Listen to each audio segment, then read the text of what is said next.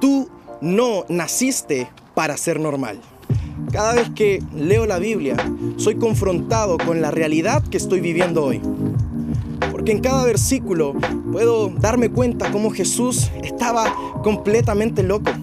Él no calzaba ni por un minuto con la mentalidad religiosa de aquel entonces. A veces me pregunto si para Jesús también fue chocante ver que las personas que supuestamente conocían más a Dios, era un montón de gente que estaba jugando a ser importante y habían adorado a un Dios que ellos crearon a sus imágenes y a sus semejanzas. Para Jesús los locos eran ellos que preferían vivir en las teorías engañosas de su mente en vez de tener una relación genuina con el Dios del universo.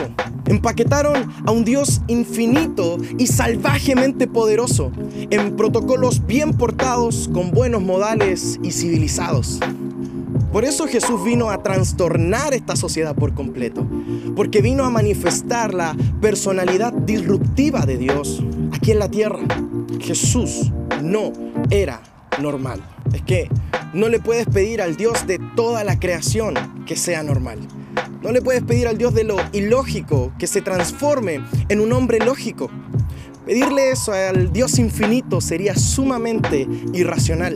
La promesa que nos entrega Juan el Bautista es clara. Jesús nos bautizaría en el Espíritu Santo y en fuego. Y es obvio que no podría salir otra promesa de un hombre totalmente trastornado por el poder de Dios. Juan conocía al Dios de la fe salvaje e incontenible. Juan era parte de la tribu de locos que experimentaban y manifestaban el poder ilimitado del reino de los cielos a través de manos humanas, de carne y hueso. El llamado de Jesús nunca cambió.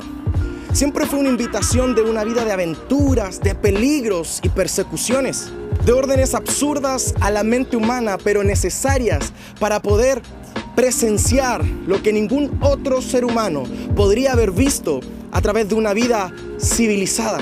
Demonios corriendo por todos lados, maratones de milagro todos los días, eh, las leyes matemáticas y físicas avergonzadas por el suelo, viendo cómo la violencia de la naturaleza era domada por un hombre enormes fatigas que valían la pena soportar tan solo para ver de cerca al Dios invisible que se hacía visible por primera vez. Lo único seguro del camino de Jesús es que no había tiempo para el aburrimiento.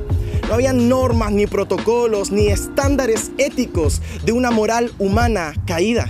Siempre me pregunto qué hubiese pasado si Jesús hubiese tenido la prudencia y los modales que hoy día queremos tener. La verdad me alegra saber que Jesús no era normal. Eso pensaba el tartamudo cuando Jesús le escupió la cara. O aquel ciego cuando Jesús tomó de su saliva y se la puso en sus ojos para que él pudiese ser sano. Es que a ellos los modales no le importaban cuando por primera vez podías ver a tu familia con tus propios ojos. O cuando por primera vez les podías decir cuánto lo amabas con tu propia boca. ¿Cuántos de nosotros hubiésemos seguido a ese Jesús? Quizás por esto todos los que tienen un encuentro verdadero con este Dios irracional son despertados a una fe salvaje e incontenible que los lleva a ser perseguidos, juzgados y condenados a muertes prematuras por una sociedad que los admira profundamente, pero que les teme porque no los pueden controlar. Porque Jesús no te llama para que cuentes tus días sino por el contrario, Él te llama a que cada día de tu vida cuente. Juan el Bautista lo entendió, los apóstoles lo entendieron, Esteban lo entendió, Pablo lo entendió, porque no puedes separar al Espíritu Santo y al fuego. Vienen en el mismo pack. Entonces, ¿qué estamos viviendo? Los protocolos judíos romanos de una fe civilizada y bien portada o el llamado a una fe salvaje e ilógica de el Dios Todopoderoso. Dentro de ti hay un fuego. Deja de intentar domesticarlo. No, no puedes conocer al creador del universo y seguir siendo igual.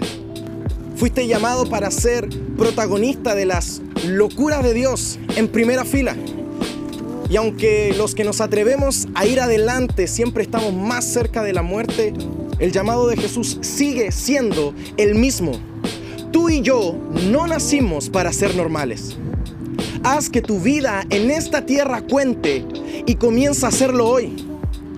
Bienvenidos. Esta es la tribu.